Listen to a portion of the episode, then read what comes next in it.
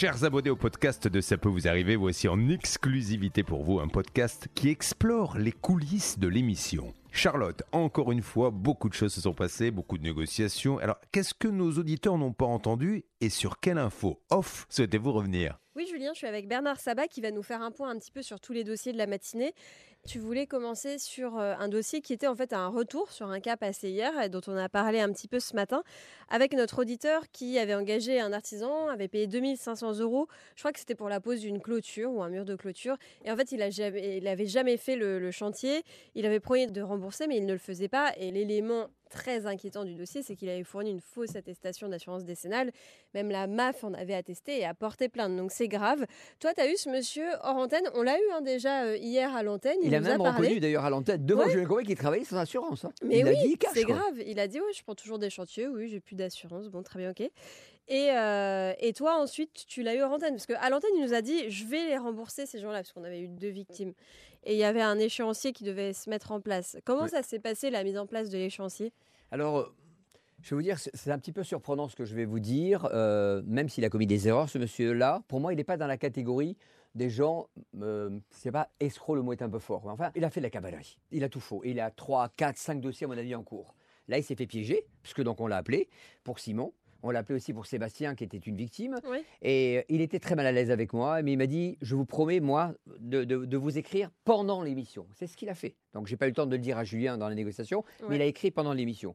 Et ce qu'il a écrit, je, je- je- je vais te le lire parce que c'est important pour qu'on reste objectif. Je ne le défends pas, je ne fais que rapporter des éléments. Ouais. Bonjour, comme convenu et pour faire suite à notre conversation de ce jour, nous nous engageons à effectuer les remboursements suivants. D'une part, pour Monsieur Prunet, donc c'est Simon, un versement de 1250 sur les 2005 qu'on lui doit, et euh, début décembre. Et pareil pour Sébastien Berg, de 1100 euros, parce qu'il lui devait deux- 2200. Ouais. Et pour clore ses dettes, je rembourserai tout au mois de janvier, euh, les mêmes sommes pour les deux clients, cordialement. Donc ça, c'était plutôt honnête sur le principe. Mais il Ouais. m'a dit, euh, et je pense que c'est ça qui a dû surprendre Julien quand, tout à l'heure quand on l'a évoqué, c'est qu'il m'a dit, je vous demande une faveur, c'est de lire le texto suivant. Je dis, bon, ben, je le lirai à l'antenne, on verra ce que, ce que va dire Julien. Et c'est là où il a dit, je tiens à m'excuser auprès de ces personnes parce que j'ai pas bien fait. Et je suis totalement responsable. Je tiens également pardon, à informer que de mon côté, j'ai été victime d'une agression physique de la part de Sébastien, qui m'a donné un coup de poing et qui m'a cassé mes lunettes que, que je ne peux pas remplacer faute de moyens. Voilà. C'est la vérité ou pas? J'ai pas osé demander à Sébastien. Ouais. Euh, comme on sait que ce monsieur-là a quelques dossiers et que tu as évoqué d'ailleurs et que tu as eu la délicatesse de ne pas rentrer dans les détails parce que tu avais le nom même d'une autre victime, Ouais. bon, je pense que le débat est clos. Mais je pense que ce monsieur-là va respecter son engagement. De toute façon, la règle, parce que nous, on n'est pas euh, la police et on n'est pas non plus une émission d'investigation, on est une émission de médiation.